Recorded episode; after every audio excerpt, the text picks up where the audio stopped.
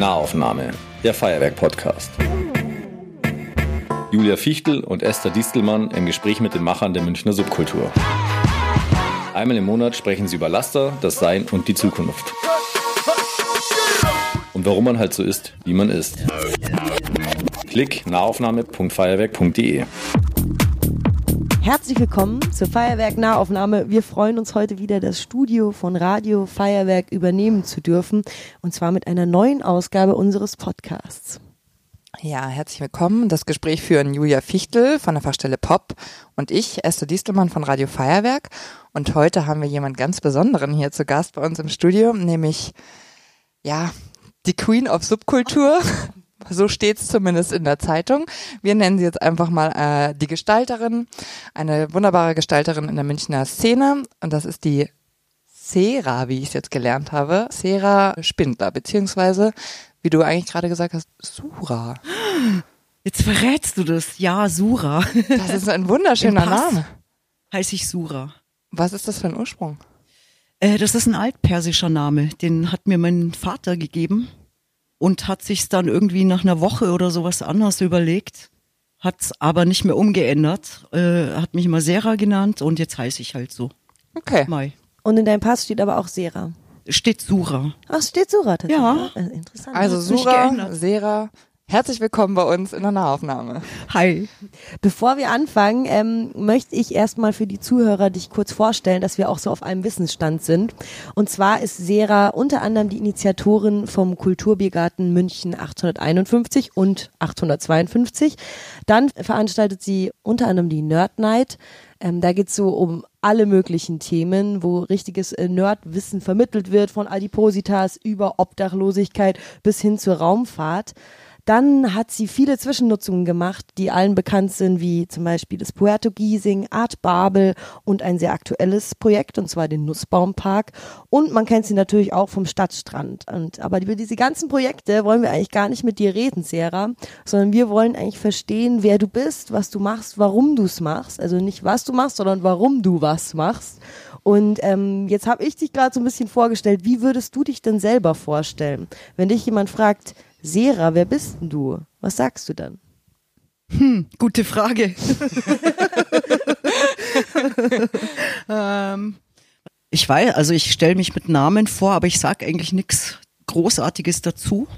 Wenn du deinen Namen sagst, siehst du dann in den Leuten in den Augen, ah, Konzept, da geht was auf? Oder ist es noch so, kannst du schon noch schön unterm, unterm Radar fliegen? Ich kann schön unterm Radar fliegen. Und vielleicht war das mal anders zu Puerto-Zeiten, als man dann irgendwie so ja über den Klee gelobt wurde und äh, oft in den Medien war. Da war das ein bisschen anders, aber mittlerweile hat sich das ein bisschen gelegt, was ich sehr angenehm finde. Aber wenn du jetzt so ähm, dann doch jemand weiß, was du so machst oder dich fragt, was machst du beruflich, was sagst du dann oder wie, wie ist das für dich selber? Wie nimmst du dich selber wahr in der Rolle deiner ganzen Projekte, die du da so ja schon veranstaltet hast? Also ich bin ja eher dafür bekannt, dass ich wahnsinnig albern bin. dass ich nicht, äh, ähm, nicht immer die Wahrheit sage, dass ich, dass ich manchmal auch Schmarrn erzähle, weil ich diese Berufsbezeichnungen, also was man schon äh, irgendwie alles aus mir gemacht hat, Kulturmanagerin, Eventmanagerin, da sehe ich mich nicht. Also ich bin so ein bisschen, äh, je nach Projekt, äh, auch so ein bisschen Hans Dampf in allen Gassen, würde ich sagen. Ich habe mich eine Zeit lang, als ich viele Projekte hatte, also Betreiberin von verschiedenen Locations war und da wirklich eine Veranstaltung nach der anderen produziert habe, habe ich mich ähm, semi-fiktive Veranstaltungsgeneratorin genannt. Semi-fiktiv deshalb, weil ich sehr umtriebig auf äh, den sozialen Medien war, was sich jetzt so ein bisschen gelegt hat.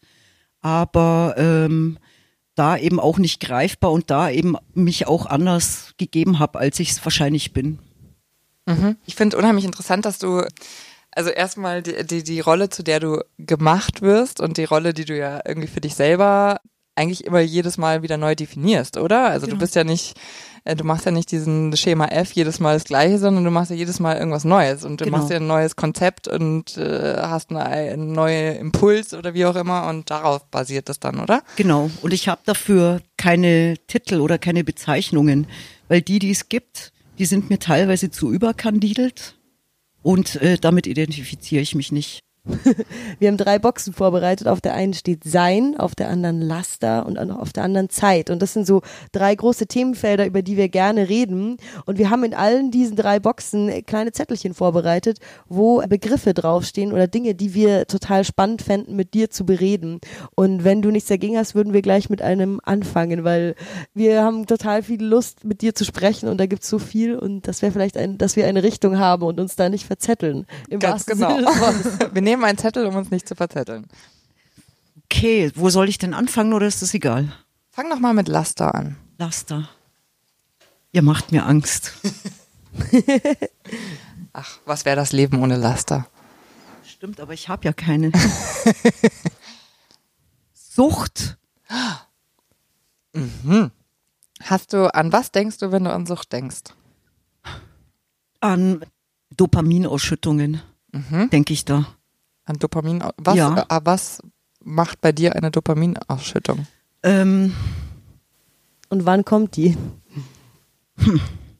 Also ich bin, ich bin ein Suchtmensch, muss ich sagen. Anfällig oder einfach interessiert oder? Äh, anfällig, also anfällig, nicht an, nee, anfällig ist auch das falsche Wort. Also ich rede jetzt nicht unbedingt von Drogen, wobei, also Zigaretten und Kaffee äh, zählt man ja zu den Drogen. Ja.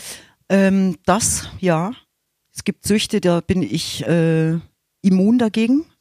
Zum Beispiel Alkohol schmeckt mir nicht, was mir nicht schmeckt, da kann ich nicht süchtig danach werden. Aber ich kann äh, süchtig nach Situationen sein Mhm. Also wenn mich was thrillt, dann brauche ich das immer wieder. Mhm. So geht's mir mit Zwischennutzungen zum Beispiel. Oder ging's mir eine Weile. Mittlerweile bin ich ein bisschen entwöhnt. Dass wenn ich einen Raum sehe, der mir gefällt, dass es dann anfängt, komische Dinge körperlich auch mit mir zu machen, dass es kribbelt, dass ich, dass ich nicht schlafen kann, dass ich Ideen habe, dass ich da unbedingt rein will, dass ich Visionen habe, äh, mit tausend Leuten drüber reden will. Also äh, schon fast wie eine Süchtige eigentlich, mhm. die diesen Stoff jetzt sich einverleiben möchte. Dann kann ich auch ähm, teilweise süchtig nach Menschen sein, wie zum Beispiel, als sie klein war noch, meine Tochter, mhm. nach ihrem Geruch zum Beispiel, als sie sehr klein war. Genau. Und wie hat denn deine Tochter, als sie sehr klein war, gerochen? nach, ähm, also meine Schwester, die sehr viele Kinder hat, äh, meinte immer, die riechen nach, pa äh, die riechen nach Paradies. Wenn man die so am Kopf riecht, dann riechen die noch äh, nach dem Ort, aus dem sie kommen. Also jetzt nicht körperlich, sondern die, Reine, die Reinheit ihrer Gedanken noch oder die Reinheit ihres Charakters noch oder was meinst du mit Paradies? Nee, das riecht einfach sauber. Also die die kacken ja auch ganz anders. Also das ist ja Wahnsinn. Das riecht ja alles noch sehr sehr, wie soll ich sagen, einfach. Wenn der Stuhl noch so schwarz ist. Sauber, die schwitzen nicht. Das ist alles sehr. Das nehmen ja. die Mütter aber auch immer noch ein bisschen anders wahr. Nee, ich rieche das auch an anderen Babys. Wirklich. Ich muss ganz ehrlich sagen, ich rieche ja. das bei Babys auch. Ich finde, es gibt Babys, die riechen ganz toll und es gibt Babys, da kann ich schon, also da, ich kann nicht diese Redewendung verstehen, ich kann das nicht riechen. Ich glaube, du wolltest noch eine dritte Sache sagen. Genau, zur Sucht. Orte. Also gibt Orte, an denen ich vielleicht zum Beispiel schon mal war. Also ich weiß nicht, ob ich das suche, aber wie sollte ich sonst nennen? Also es gibt zum Beispiel einen Ort, zu dem es mich wahnsinnig zieht, also wie so ein Stör, der irgendwie an den Ort seiner Kindheit äh, zurück möchte nach dem Ableichen. ja, äh, oder es sind mehrere Orte, Orte, an, an denen ich mit meinen Eltern zum Beispiel war in meiner Kindheit im Urlaub wo ich so, so ein ganz tiefes Beschreib Gefühl mal einen Ort hab. von denen. Das ist so wahnsinnig spießig und ich schäme mich eigentlich fast dafür, weil das, das ist so einer der uncoolsten Orte, so das reine, reinste Rentnerparadies. Aber ich, irgendwie habe ich schon so ein, so ein weh, wehmütiges Gefühl und ich denke mir, oh, wenn ich mal alt bin, dann will ich da hinziehen und da meine schöne kleine 300 Quadratmeter Penthouse-Wohnung haben. ähm, das ist ein Ort. Nee, das soll ich das echt sagen? Bitte. Ja, ist total interessant. Oh Gott, das ist mir so peinlich, aber ich sag's jetzt, weil ihr so nett seid und ich mich so wohlfühle bei euch. Ähm, das ist am Gardasee zum Beispiel ein Ort, der heißt Lazise. Mhm.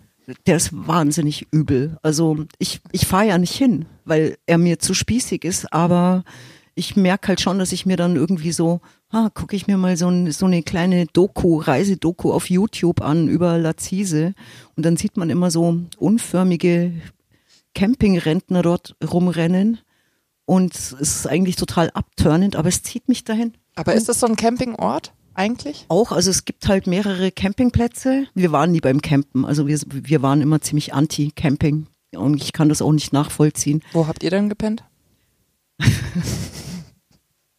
Also es war ein Campingplatz, Ach, so ein aber wir haben nicht gecampt, sondern es war ein Bungalow Ah ja, okay. direkt am See und das war wirklich Und- nett. Und da hatte ich so meinen zweiten oder dritten Zungenkuss mit zwölf. Okay, und da seid ihr so immer in den Sommerferien? Und deshalb denke ich da wahrscheinlich dran. Das ist eine Romantisierung des Ortes. genau. Seid ihr da immer in den Sommerferien so jede Sommerferien an denselben Ort gefahren? Nee, wir sind nicht immer an denselben Ort gefahren. Da waren wir zweimal oder dreimal, aber wir waren schon öfter am Gardasee, als meine Eltern irgendwie, die hatten, haben den Tipp bekommen, von Freunden dahin zu fahren. Und wir waren sonst immer am Meer. Und mich hat das, also ich hatte nichts zu entscheiden, weil ich zu klein und zu jung war und aus einem strengen Elternhaus kam.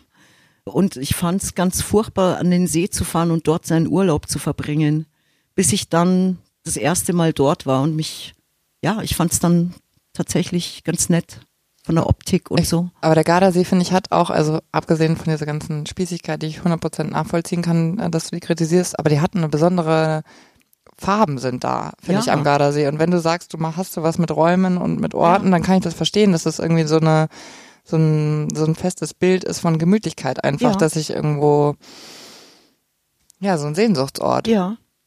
Ja, es ist halt Sehnsucht- alles sehr niedlich, die netten Häuschen, der schöne See, die netten Essen. Berge, das gute Essen, die Vegetation, alpine Pflanzen, Stoßen, Küssen, mediterranes Gewächs, Pla äh, Palmen, genau. Und es ist nicht weit weg, also es ist so Urlaub light.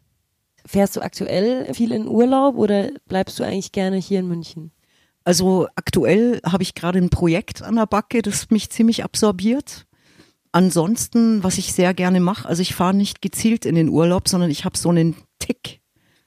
Und zwar kann es sein, dass wenn ich den Impuls habe, dass ich dann einfach einen, also das mache ich schon, keine Ahnung, seit ich vielleicht, ja, volljährig bin, dass ich einfach äh, eine Tasche packe, zum Hauptbahnhof gehe und einfach schaue, welcher Zug fährt. mich da reinsetze. Du lebst meine Fantasie. Ich Echt? möchte das so gerne mal machen. Das, das, das mache ich total gern und ich kann es auch nur empfehlen und allein macht es auch am meisten Spaß, weil es wahnsinnig intensiv ist und du nicht weißt, wohin es geht. Und dann äh, kaufe ich mir ein Ticket für, keine Ahnung, ein paar Stationen und immer wenn der Schaffner kommt und ich Bock drauf habe, noch eine Station länger da zu, drin zu sein, bleibe ich halt äh, einfach drin und zahle nach, was sehr lustig ist. Also schon sehr lustige ähm, Gespräche und äh, Blicke geerntet habe äh, von den Fahrkartenkontrolleuren, die dann irgendwie zum zehnten Mal kamen. So, wann steigen sie denn jetzt endlich aus? nee, ich, ich mag noch eine Station. Wo bist du das letzte Mal gelandet, als du das gemacht hast? Das letzte Mal bin ich in Kamolji gelandet. Das ist wo? Das ist, also ich bin mit dem Zug dann tatsächlich, also ich wusste nicht, ähm, steige ich jetzt am Brenner aus oder also Mittenwald oder dann war ich aber irgendwo in, ich glaube, ähm, Genua und bin dann in so einen Regionalzug gestiegen, der die Küste entlang gefahren ist und bin an dem nettesten Ort äh, ausgestiegen, der ja, der da war. Und das war Camogli, das war so ein ähm, paar Stationen nach Portofino. Und da war ich dann wollte eigentlich nur zwei, drei Tage weg und habe dann äh, meine Kollegen angerufen, äh, spontan und habe gemeint, hey, ich bin noch eine Woche weg. Und die Woche äh, habe ich dann verlängert und es waren dann zehn Tage. Das Cool, ist ein sprichst du- gutes Urlaubskonzept. Ja, voll. Ich finde, Ja. irg- irgendwie finde ich aber passt es auch irgendwie so ein bisschen zu deinem Lebenskonzept. Ja. So. Das Ja. ist so So wie ich in Urlaub fahre, lebe ich mein Leben. großartig. ich finde, dein Leben klingt toll. Ja, wahrscheinlich sagt er überhaupt, wie man in Urlaub fährt, sagt so viel über einen selbst aus. Und das Absolut. ist eigentlich ja, interessant, dass du in der Jugend so spießige Urlaube eher hattest und, und das aber eigentlich jetzt gar nicht so ist, wie du. Nein, das ist immer noch teilweise spießig. Also was Okay. ich auch liebe, ist, also ich gebe mir heute echt die Blöße, das mache ich jetzt nur für euch, gell. Was ich auch liebe, ist in diesen L-Tour-Laden am Viktualienmarkt zu gehen. Da gibt's dann so Mallorca für 300 Bunker. Genau. Und ich liebe das. Ich liebe das, das hin und wieder zu machen, weil es ist so eine, also auch alleine, Mhm. habe ich auch schon mit Freunden gemacht, dann einfach eine Reise zu buchen, also die nächstmögliche Billigreise, bewusst in so einen Hotelbunker zu gehen. Die einzige, also das einzige, was mir wichtig ist, ist dann Strandnähe und mich dort dann so zum Beispiel äh, so ein bisschen Sozialstudien zu machen. Das ist wahnsinnig inspirierend. Ich habe keine Hobbys. Das ist mein Hobby. Also wirklich irgendwo hinzugehen, wo Menschen sind, die, die überhaupt nicht zu mir passen, also die nicht in meiner Schublade sind und mir das anzuschauen und da könnte ich dann, keine Ahnung, sehr pointierte Kurzgeschichten drüber schreiben, die nicht erfunden sind. Ich glaube, wir sollten mal zusammen in Urlaub fahren, weil das liebe ich nämlich auch. Ich finde Ja. anthropologische Sozialstudien über Menschen, die komplett anderes Leben leben als ich, Ja. finde ich hochgradig interessant. Ja, da darf man halt keine Berührungsängste Nee. haben. Man darf nicht etepetete Nee, sein. Also man soll auch mal mit wirklich- abstürzen zusammen an der Bar, irgendwie beim letzten, weiß nicht, äh, also gut, du trinkst keinen Alkohol, aber man sollte halt auch. Doch, ich trinke Alkohol, aber ich trinke es nicht gerne. und ich trinke es, wenn dann nur auf meinen eigenen Veranstaltungen, um ums ums besser ertragen zu können. weil, die Aufregung wegzudrücken Nee, oder, oder, die. auch, oh, weil, weil ich teilweise Veranstaltungen gemacht habe für sehr junges Publikum und damit ich äh, irgendwie es ertrage, hab, musste ich dann, ich musste ja die ganze Nacht dort sein, ähm, sitzt man dann mit Kollegen, DJs, keine Ahnung, äh, im Backstage-Raum und ähm, gibt sich die Kante. Also da, da geht's dann. ja. Nimmst du aus solchen Genau, aber du, ich habe dich jetzt gerade unterbrochen. N- Nee, nee, ich fand, also weißt du, Okay. das, du hast recht mit diesen keinen Berührungsängste haben. Also da habe ich dann jetzt das mit dem Alkohol erwähnt, aber dass man, dass man sich bewusst in Situationen begibt, äh, die auch außerhalb deiner eigenen so Komfortzone sind, Genau. äh, die aber eigentlich auch immer wieder einen selbst auch ein bisschen so Reality checken, finde ich. Also so ein bisschen Ja. einem, hey, warum bist du eigentlich, warum findest du das eigentlich immer so, warum schließt du das eigentlich immer so aus, so Genau. kategorisch? So, das kann man sich ja auch immer mal wieder fragen. Und ich glaube auch, je älter ich werde, desto unterschiedlicher beantworte ich diese Frage. Mhm. Also weil man hat ja auch nochmal eine Entwicklung oder irgendwann eine gewisse Gelassenheit bestimmten Themen über, die man weiß nicht, so ich weiß nicht, als ich 13 war, musste der Typ, in den ich mich verliebe, eine bestimmte Art von Sneakers tragen. Das ist mir heute nicht mehr so wichtig. Ja, und es wird wieder wichtig, Ja. merke ich. Ja, solange es keine Buffalos sind, komme ich mit allem klar. Also ich wollte noch was fragen, aber sonst auch, weil, also wenn du diese, diese Sozialstudien machst, also ich würde gerne mal so ein äh, Kurzgeschichteband darüber äh, haben, also die musst du mal schreiben. Aber was, was nimmst du so für dich und deine Projekte da auch dann mit wieder hierher? Ist es dann schon so, dass du dann konkret anders denkst über die Gesellschaft, über Menschen an sich und dass du das in deine Projekte einfließen lässt oder ist das schon eher so, wie du sagst, dein Hobby, was jetzt mal eher für sich steht? Nee, das kann ich gar nicht trennen. Also ich denke, dass ich so auch meine, also wenn ich die geeignete Plattform habe, äh, wo ich spielen kann, dann nehme ich das auch mit rein. Also das zieht sich durch sämtliche meiner Projekte, außer ja wenigen, die äh, die eben diese Größe oder die, wo es organisatorisch nicht möglich war. Aber ansonsten nehme ich schon Themen mit rein, die eigentlich nicht weiß ich nicht, also wenn wenn's mir zu szenig cool wird, dann kann das sein, dass ein Bruch kommt. Ich liebe Kulturclashes zum Beispiel. Also ich ähm, merke, dass ganz viele Münchner, die wahnsinnig jammern, dass es keine Orte gibt und dann woanders ihre Veranstaltungen beginnen zu machen, außerhalb Münchens zum Beispiel, wahnsinnige Berührungsängste haben, in Locations zu gehen, die sie uncool finden und das auch zelebrieren und das finde ich so, Entschuldigung, ich muss es jetzt einfach sagen, so armselig. Ist es auch. Ja, es gibt nämlich wahnsinnig gute Locations, die haben halt einen Ruf, mein Gott. Und da Ja. haben sie halt einen Ruf, aber das ist doch gerade cool. Ja. Dann nimmt halt eure Gemeinde und geht dahin und macht da was. Es muss ja nicht immer äh, irgendwie Wie die Äh, Faust was- aufs Auge passen, oder? ja, also so alternative Sachen an alternativen Orten und die müssen dann so ein bisschen abgefuckt sein und so ein bisschen nach Berlin riechen und dann ist es cool. Damit Ähm, ist ich halt auch schon- genau umgekehrt. Also warum nicht irgendwie eine Veranstaltung in einer Großraumdisse, die cool ist und wo man, wo man irgendwie sein eigenes Publikum so ein bisschen, also so eine, allein wenn man die äh, die Veranstaltung auf Facebook hochladen würde, wäre das so eine Präsenzwatschen an das Publikum, was mich total anmachen würde. Also ja. Du magst das gerne zu provozieren, oder? Nee, Also- gar nicht. Oder nicht zu, um zu Zu, Kon- zu provozieren. Konzepte neu zu denken. Ich weiß nicht, warum ich es gerne mache. Ich mache es ja auch mit in meinem Urlaub oder ich, ich frage mich nicht, warum ich es gerne mache. Also es gibt kein Umzu, sondern ich mache das einfach gerne. Ich schaue ich schau mir das gerne an, was, was dann passiert. Wahrscheinlich hätte ich Soziologin werden müssen oder Vielleicht auch gelangweilt vom kategorischen Ausschließen so. ja, also ich verstehe Schubladen nicht. Mhm. Und das liegt wahrscheinlich daran, dass ich selber in so eine, so ein, in so eine Kulturkluft wirklich reingeboren wurde, die ich schon als Kind irgendwie absurd fand. Also Kulturkluft, deine Mutter ist Tschetschenin, dein Vater ist Usbeke und Ja. du bist aber in München aufgewachsen. Genau. Oder bist du in München nicht, gar nicht Doch. geboren? Doch, du bist in München geboren. Also ich bin Vollblut Münchnerin Mhm. sozusagen. Und ich bin hier aufgewachsen und ich habe das überhaupt nicht verstanden. Also tatsächlich war es so ähm, die eine Welt muslimisch, also ja vermeintlich muslimisch, also so sehr praktiziert haben sie es dann auch nicht, aber sie waren sehr streng, was jetzt zum Beispiel die Erziehung von ihrer Tochter. Also der Sohn wurde anders erzogen als die Tochter, der durfte mehr. Dann kommt man raus und dann ist es eine völlig andere Welt. Also in der Schule dann Freundinnen zu haben, die ganz andere Sachen durften, die eine ganz andere, weiß ich nicht, äh, allein die Feier, also Weihnachten zu feiern und, und Geburtstage zu zelebrieren. Ja, das habe ich irgendwie nicht unter einen Hut gekriegt. Beziehungsweise ich, ich konnte ja nichts dagegen tun. Ich musste mich da anpassen.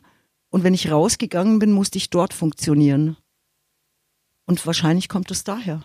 Psychologisch, tiefenpsychologisch gesehen. Es hat nicht gepasst, was du in deiner Familie erlebt hast, im Gegensatz zu dem, was du dann so sonst erlebt hast. Ja, das war einfach ein Clash. du hast am Anfang dich vorgestellt und hast gesagt, du, habe ich das richtig gemerkt, du lügst oder nein, du flunk, flunkerst? Ka- Also Lügen, ja, also es gibt ja einen Unterschied zwischen Lügen und Lügen. Ich habe ein Problem, wenn Leute unehrlich sind. Ich habe auch ein Problem mit Unehrlichkeit. Was ich aber wahnsinnig gerne mache, ist Flunkern. Aber kommt es auch, also auch wieder Kaffeesatzleserei, aber ist das, äh, äh, kommt es auch so ein bisschen daher, dass du schon wahnsinnig früh lernen musstest, sozusagen mit zwei Welten zu spielen irgendwie und Boah, das weiß ich nicht. Das, da müsste ich meinen noch zu konsultierenden Therapeuten fragen. Aber ich glaube, das ist genetisch. Ich glaube, ich habe das von meiner Mutter geerbt. Die hat so auch so, so einen Punk in sich. Also die war, die war einfach wahnsinnig so angepasst. Sie als Muslimin war, war sie in ihrem Rahmen doch ganz schön frech auch und hat sich da, also es hat ihr Spaß gemacht, äh, nicht zu provozieren, sondern ähm, in Gesprächen, jetzt auch mit uns vor allem, mit den Kindern oder mit, mit näheren Freunden, ähm, sowas, sowas rauszulocken aus dem anderen. So Fake-Fragen zu stellen, um eine bestimmte Reaktion zu kriegen, um damit sich, weiß nicht, wie ich es erklären soll, aber ich glaube, ihr wisst, was ich meine. Wisst Also, ihr, was ja. ich meine? ja, also eine Frau mit eigenem Kopf auch. Ja, sehr. Wie sehr viele muslimische Frauen. Mhm.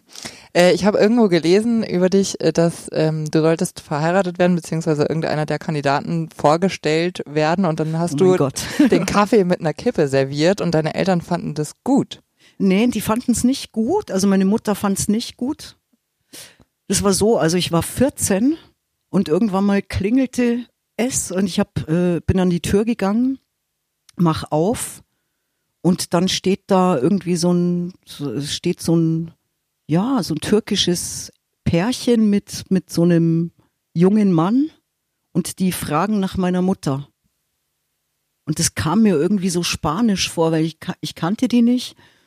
Und an der Reaktion meiner Mutter habe ich gemerkt, okay, also das ging jetzt irgendwie durch Mundpropaganda, wie das halt in so solchen Gemeinden auch ist. Also es sind ja auch Communities. Man kennt sich untereinander. Also es gab dann immer so landsmannschaftliche Treffen, dass sich die Tschetschenen mit den, weiß ich nicht, dass die sich einmal im Monat getroffen haben oder auch die ähm, Landsleute von meinen, von meinem Vater. Äh, und da äh, äh, spricht sich dann schon rum, ähm, dass dass es dann äh, bald heiratsfähiges Mädel gibt, die auch noch die deutsche Staatsangehörigkeit hat. Extrem. Und dann kamen die halt einfach an die Tür, ähm, so wie Nachbarn, wenn sie um irgendwie Glas Milch fragen oder sowas. Äh, Kann ich mir mal deine Tochter wollten um meine Hand anhalten und irgendwie kam mir das alles, das wurde nicht ausgesprochen, aber das war so klar, also Blicke und keine Ahnung. Und dann sollte ich auch noch Tee servieren. Und dann dachte ich mir, okay, also da passiert was, es geht um mich. Die fragen irgendwie um meine Hand. Und meine Mutter war da sehr offen dafür und mein Vater gar nicht. Der hat, der hat aber quasi dieses Spiel erstmal mitgespielt, war auch dabei. Und dann habe ich den Tee, also ich sollte dann den Tee servieren und den habe ich dann mit der Kippe im Mund serviert. Also weil ich hätte es nicht nicht machen können, dann hätte es Ärger gegeben. Mhm. Und mit der Kippe im Mund, das war dann völlig klar. Also die aber, Bitch äh, kommt uns nicht im, ins Haus. Aber wie geil ist das, du als, dass du als 14-Jährige erkannt hast, dass das so ein subtiles ja. Zeichen sein kann, mit dem du dich irgendwie ja auch also klar mhm. irgendwie so positionierst. So, ja. Wo, wie hast du das gespürt? Dass, also diese Blicke haben dich schon, haben dir so eine das merkt man. Mhm. Also äh, ich, ich kann es jetzt gar nicht ausmachen, also woran es jetzt genau lag. Und ich glaube auch, dass das so ein bisschen eine, wie, wie beschreibe ich das? Also meine, meine Eltern haben ja auch viel mitgemacht, ja, bevor sie hergekommen sind. Wurde nicht sehr viel drüber geredet, aber das ging schon auch so ein bisschen, also ums Überleben. Und das, und bei mir ging es auch so ein bisschen um so ein psychologisches Überleben, weil ich als Kind genau wusste, also ich habe mich eher identifiziert, also ich war eher Bayerin als als jetzt, keine Ahnung, Tschetschenin, Usbe Usbekin, sonst was. Also das war meine Kultur. Und ich ähm, wollte da nicht okkupiert werden. Und deine Eltern sind als Gastarbeiter nach München gekommen? Nee, das ist eine längere Geschichte. Ich mache sie ganz kurz. Mein Vater ist im Krieg, also der ist sehr alt geworden. Also der ist vor fünf Jahren mit 90 gestorben. Der ist im Zweiten Weltkrieg hergekommen und meine Mutter kam so in den 60er Jahren tatsächlich als Gastarbeiterin. Damals war, waren, waren die ja noch erwünscht und wurden äh, gerne hergebeten, um irgendwie, ja, und wie haben, Land. Die, wie haben die sich kennengelernt? Weil Usbeken und Tschetschenen sind ja das war so halbert, Das war so halbert äh, arrangiert. Sie haben sich in München kennengelernt. Mhm. Genau. Und was war dann die äh, eure Sprache, mit der ihr euch zu Hause bestellt? Wir haben Türkisch geredet. Tatsächlich, weil das Usbekische ist, äh, ist sehr äh, türkisch, also hört sich sehr türkisch an und man sagt auch, das ist der Ursprung des Türkischen. Und meine Mutter kam zwar, also ihre Eltern und Vorfahren kamen aus Tschetschenien, aber sie ist in der Türkei aufgewachsen. Ja, dann verstehe ich das auch jetzt mit dem türkischen Heiratskandidaten besser. Ja. Oder hat das Ich bin mir nicht sicher, ob der wirklich Tür, also ob die Türken waren oder auch Tschetschenen. Also die Tschetschenen, die hier sind in München, die können auch alle Türkisch. Mhm. Genau. Und also du sagst selber, du bist äh, Bayerin. Ja. Was, was Bayerin? Bayerin, sagt man das so? Äh, nee, aber du, was weißt du über Usbekistan oder Tschetschenien? Ist nix. Nix. Also Spannend. wenig, äh, wenig. Das, mein Vater hat äh, irgendwie immer gesagt, mit mir kommst du nicht. Also der ist einmal in den 80er Jahren in seine Heimat, nach vielen zig Jahren wieder in seine Heimat und der hat gemeint, du kommst nicht mit. Also du darfst nicht niemals nach Usbekistan, solange ich lebe, weil du hast kurze Haare, du bist kein anständiges Mädchen, da, du hast eine Tätowierung. Aber dann äh, habe ich das gerade richtig verstanden? Dein Vater war schon, also wenn der derjenige war, der das auch mit diesem verheiratet werden scheiße fand, hatte der schon, war das ein Feminist oder was war das? Äh, war der, hatte der schon verstanden, dass hier die Uhren einfach anders ticken oder? Der hat sich, äh, also der liebt die bayerische Kultur zum Beispiel, der hat sich sehr angepasst der hat sich in, im Gegensatz zu meiner Mutter äh, integriert. Der ist mit mir wandern gegangen, der hat mir heimlich die Leberkässemmeln in den Mund geschoben. Das darf man eigentlich gar nicht. Habt ihr muslimische Zuhörer? Also eigentlich darf man das gar nicht laut sagen, aber Meist genau. Also, Muslims und solche, gell? also das war schon auch innerhalb dieser Ehe ein ziemlicher Kulturclash, muss ich sagen. Meine Mutter hat sich gar nicht angepasst. Die war eher so, ja, die Sprache lerne ich nicht. Das ist so die Gepflogenheiten, das ist nicht meins. Wir haben unsere Kultur, auf die sie dann sehr stolz war, wobei wir die auch gar nicht großartig zelebriert haben. genau. Hattest du das so, äh, so, so, also ich bin halbe Holländerin und ich wollte Mhm. Ewigkeiten nicht, dass sich meine Mutter mit mir auf Holländisch unterhält. Ich wollte immer, dass sie Deutsch mit mir spricht. Wie alt warst du? Äh, Das war schon, in, also in der Kindheit war das, bis ich ungefähr zwölf war, weil in der Kindheit, also meine Erfahrung war, ich wollte, ich war eh schon groß und irgendwie sah ich anders aus als die anderen. Mein, wir waren da auf dem Land und meine, meine Mutter Ausländerin und mein Vater hatte einen Doktortitel und war kein Arzt, das war schon komisch. Deswegen wollte ich eigentlich immer eher dazugehören. Okay. Und erst als man feststellte, okay, Eigenständigkeit ist was Cooles und dann äh, habe ich so festgestellt und ich wollte auch nicht das Holländische über meine Eltern lernen, sondern nur zum Beispiel mit meiner Oma. Ach, interessant. Ich wollte, okay. dass meine Mutter Deutsch mit mir spricht, weil ich vor der Gruppe nicht anders sein wollte. So, jetzt Okay. stelle ich mir die Frage, wie ist das für dich gewesen, wenn du eine Mutter hattest, die dich bewusst nicht ähm, anpassen wollte, Mhm. du aber eben dieses Bayerische in dir hast? Hast du Mhm. aus Provokation mal auch mal Bayerisch mit ihr gesprochen oder Nö. hast du immer dich an diese türkische Regel gehalten? Also ich finde es ganz furchtbar, dass äh, wenn Menschen, die eigentlich kein richtiges Bayerisch können, Bayerisch sprechen. Hey, red jetzt Bayerisch. Und das hört man dann. Also man hört es einfach und das Voll. hört sich ganz furchtbar an. Aber im, im Innern, also ich, ich kann super fluchen auf Bayerisch. Innerlich.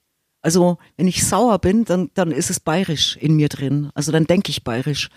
Aber ich, ich kann es nicht reden. Also das hört sich in meinen Ohren irgendwie so Hochdeutscher versucht, also bayerisch zu reden. Also fühle ich mich Hört auch sich nicht gut an. nicht glaubwürdig. Aber ich, mein- ich meine, dann äh, hast du dann ich Deutsch, Deutsch, mit ihr gesprochen. geredet. Ja. Ich habe immer Deutsch mit ihr geredet. Also die, ich, äh, sie hat Türkisch äh, mit mir geredet. Und du hast auf Deutsch Sie hat geantwortet. mit ihren Freunden Tschetschenisch geredet. Das hat mein Vater wiederum nicht verstanden. Mein Vater hat mit seinen Freunden Usbekisch geredet.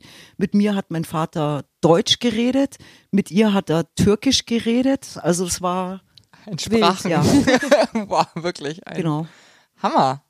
Aber dann verstehst du auch Tschetschenisch. Und nee, überhaupt nicht. Also weil das wurde bei uns in der Familie gar nicht gesprochen und ich fand, mir hat die Sprache auch nicht äh, nicht gut gefallen. Also die paar Male, wo ich sie hab reden hören, es ist eine eine sehr vokal befreite Sprache. Ja, Also hat hart mir nicht klingend. gefallen. Genau, also in dem Alter, als als ich also bei meinen Eltern noch war, da stand ich dann eher so auf Französisch und das klingt so so wahnsinnig fein. Mittlerweile finde ich Holländisch ganz sexy. Ach echt? Ja. Sag doch mal was. Na, wir können auch Nederlands praten, als jullie dat verstaan. Maar. Äh, aber ich glaube nicht. Lecker. Ähm, so, jetzt kommen wir mal wieder zurück auf unsere Töpfchen, die Julia gerade schon mit den Fingern drauf gezeigt hat, weil die Zeit ist knapp. Du darfst dich entscheiden, sein oder Zeit. Zeit. Na dann. Prioritäten. Boah. Was soll ich jetzt dazu sagen? Haben sich in, im Laufe der Zeit, also in deinem Leben, Prioritäten geändert? Ist irgendwie, hat sich was verschoben? Oder ähm, würdest du sagen, dass du eigentlich noch ähnlich tickst wie vor 20 Jahren? Also der Charakter, glaube ich, ändert sich nicht, aber Prioritäten können sich sehr wohl ändern. Ja, also eine Priorität, also eine, ähm, also das ist jetzt keine Priorität, aber ich, äh, ein Beispiel wäre zum Beispiel Pünktlichkeit. War ich nie, aber es wird jetzt so im Alter immer ein bisschen wichtiger. Also ich komme jetzt fast schon pünktlich. Überpünktlich warst du heute bei uns. Ja, teilweise komme ich überpünktlich, teilweise habe ich so schlecht drauf mit dem Pünktlichsein, dass ich sogar eine halbe Stunde zu früh komme, weil ich es nicht checke. Also weiß ich nicht, früher war mir das nicht wichtig. Also es war auch okay, wenn man mich hat warten lassen. Das ging so weit, dass ich, keine Ahnung, wenn ich äh, mit meinem ersten Freund zum Beispiel, mit dem habe ich mich getroffen, den durfte ich ja nicht haben. Es war äh, heimlich. Wie alt warst du ungefähr? 16 und der hat dann immer, also ich war in, ich bin in Sendling, also ge geboren Westend äh, und dann so in meiner Pubertät in Sendling aufgewachsen und dann wir, hat man sich immer heimlich irgendwie an irgendeiner U-Bahn-Station getroffen und ich weiß, dass ich den hab wirklich auch im Winter bei der U-Bahn am Harras zwei Stunden warten lassen. Und ich habe aber genau dort gewohnt. Ja, ich habe damit eigentlich genau das Richtige gemacht. Ich habe seinen Jagdtrieb geweckt. Nein, das war total scheiße von mir. Eigentlich. Aber, äh, weil ich habe auch nichts gemacht. Also ich hatte, ich, ich saß zu Hause, dann, dann habe ich irgendwie, ah, den Song höre ich mir noch an und das mache ich jetzt noch und mh, ich muss noch kurz meine Busenfreundin anrufen und das noch. Also ich habe es einfach nicht auf die Reihe gekriegt. Also es war nicht so, dass deine Eltern jetzt gesagt haben, nee, jetzt haben wir hier noch äh, Kaffeeklatsch oder so.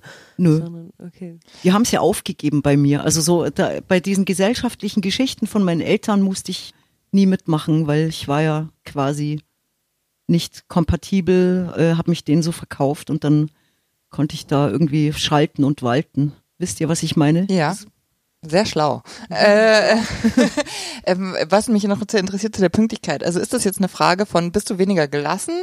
Hast du mehr verstanden, dass es unhöflich dem Wartenden gegenüber ist? Oder hast du selbst mittlerweile einfach, ist es dir so unangenehm, zu spät zu kommen, dass du einfach nicht mehr dich entschuldigen möchtest für zu spät, Entschuldigung oder so?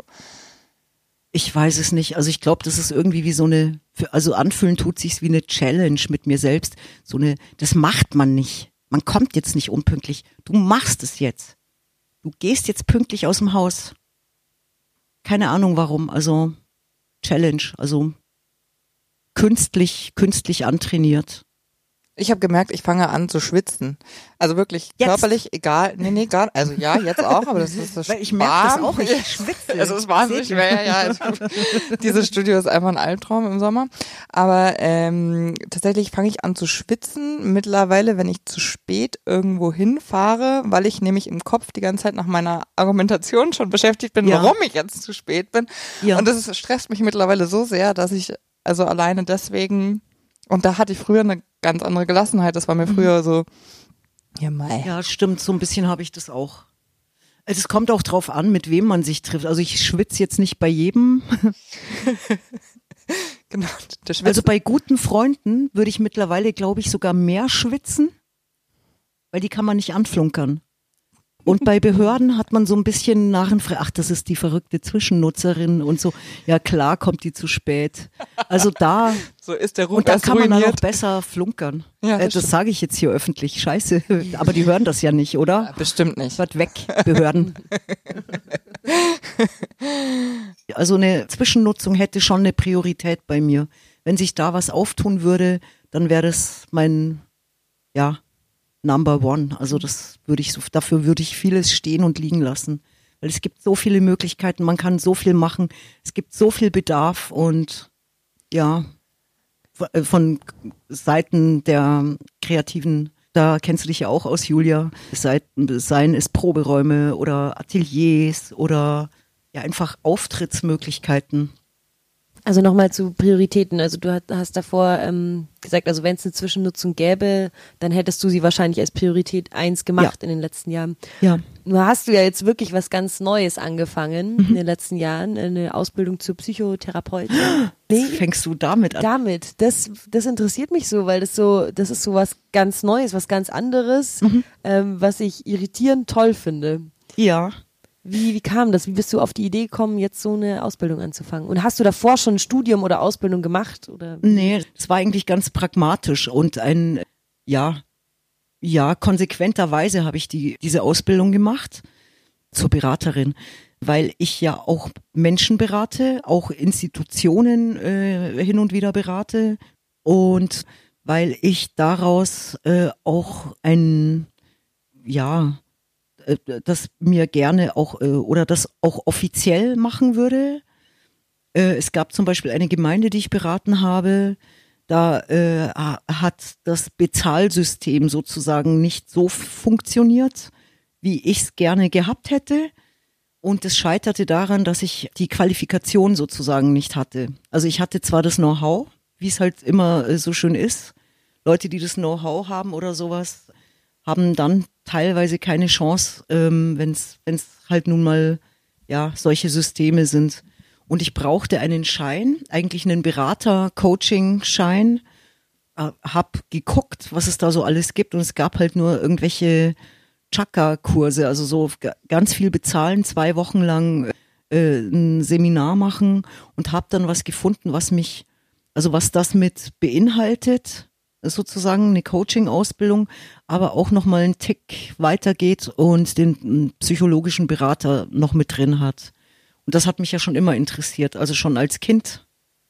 Also die, ähm, da, das, worüber wir vorher geredet haben, all diese Sperenzchen, die ich gerne mache, dass ich hier irgendwie, weiß ich nicht, irgendwo hinfahre, wo es unmöglich ist und mir Menschen angucke, wie die, wie die ticken. Und da so eine, ja, so eine Zusatzqualifikation zu haben, das war, fand ich ganz spannend. Aber ich habe es eigentlich wegen der Coaching-Ausbildung gemacht. Jetzt interessiert mich aber, also du hast die, die Ausbildung gemacht, um dieses Papier zu haben, wo der Stempel oder die Unterschrift drauf ist. Wie alt warst du, als du dein erstes eigenes Projekt gemacht hast? Da war ich Anfang 20. Da gab's ein ganz komisches Magazin. Ich habe da nicht mitgewirkt. Ich weiß auch gar nicht, wie ich da dran kam.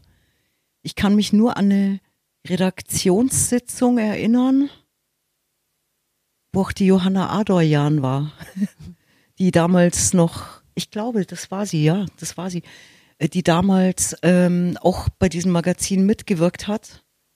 Und zwar hieß die, und die war komischerweise auch sehr, also es gab, glaube ich, nicht viele Ausgaben, eins, zwei, drei, die hieß Masturbation ganz total voll krass kreativ hieß die so und die war so meiner Meinung nach, also soweit ich mich erinnern kann, war die relativ hochglanzig. Und es waren aber schon auch so Kids äh, damals in meinem Alter 20, die das auf die Beine gestellt haben und die es richtig gut, also qualitativ gut auf die Beine gestellt haben und die waren jetzt nach den ersten Ausgaben kurz vorm ja, kapitulieren. Also es hat irgendwie äh, marketingtechnisch wohl nicht so ganz geklappt. Und die wollten ein, ein, ähm, ein äh, so eine Art Benefizkonzert für dieses Magazin machen. Und dann habe ich gesagt, hey, das, das mache ich, darf ich das machen als Projektleiterin?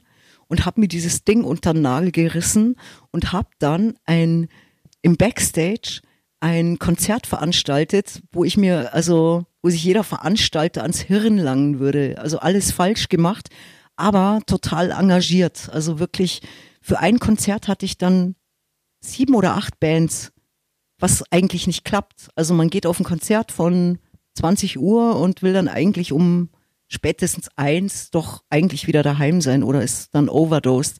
Also es war ein Festival sozusagen, was ich aus Versehen gemacht habe. Und mein, da waren auf alle Fälle auch Main Concept mit dabei. Und Elliot, der damals Beatboxer war. Heute stickt er. Tags und so Graffiti-Zeugs. Und du hast die Bands gesucht nach einfach Leuten aus der Szene, die dir aufgefallen sind in dem Es war so, das hat alles überhaupt nicht zusammengepasst. Also überhaupt nicht. Und ich weiß gar nicht, wie ich da vorgegangen bin. Ich weiß nur, dass ich dachte, man muss da jetzt sowas wie eine Pressekonferenz machen. Und dann habe ich, Gott, das ist peinlich. Nein. Dann habe ich die Presse eingeladen und zwar zu mir nach Hause in mein WG-Zimmer und wir saßen dann bei mir auf dem Bett und da lief diese Pressekonferenz und die haben alle, also alle, ich weiß gar nicht mehr, wer das war, aber ich glaube, der Michael Grill, der damals für die Süddeutsche geschrieben hat, war da äh, mit dabei und der, den bin ich dann nach Jahrzehnten äh, ähm, wieder begegnet auf Facebook und der meinte dann, ja, ja, ich kann mich an dich erinnern. Ähm, ich war ja bei dir im Bett zu dieser Pressekonferenz und mir war das so mega peinlich. Aber eigentlich war es doch cool. Eigentlich ist es mega cool und wenn er damals gekommen ist, hallo? Ja, ja, der ist gekommen und es hat ja auch, äh, äh, ist ja auch ein Artikel dabei rausgesprungen, aber es war schon sehr skurril. Ja, ich finde es ähm, äh, unheimlich mutig und eben das Schöne, dass du dann nicht drüber nachgedacht hast, ob es peinlich ist oder Mir war das wurscht. Also ich dachte, das, Mai, wo soll ich die denn äh, ein? Ich war 20, wo, wohin bestelle ich die? Ja, okay, dann bestelle ich die zu mir nach Hause. In meine, viel sympathischer als jetzt irgendein so ein komisches Café. ja, die haben wahrscheinlich auch irgendwie, fanden sie es sympathisch und hatten ein bisschen Mitleid und haben deshalb irgendwie, was, wobei, das, es war schon, es waren schon gute Bands dabei. Du hattest schon immer ein Gefühl dafür, dass man Räume auch anders nutzen kann. Ja, anscheinend. Auch deine eigenen. auch mein Bett. ja. Ich würde sagen, ähm, weil wir haben noch eine Box zu bespielen, und zwar die Sein-Box. Möchtest du noch einen, oder haben wir schon die Sein? Warte mal. Ja, wir haben schon Designbox. Ja. Nee, nee, nee, nee, nee, Designbox ist jetzt dran. Das war und Zeit Sein-Box. hatten wir. Ja. Genau. Glaube. Glaube. Aber wir haben schon ein bisschen drüber geredet. Ja, eben, soll ich eine neue ziehen? Einfach? Geht es?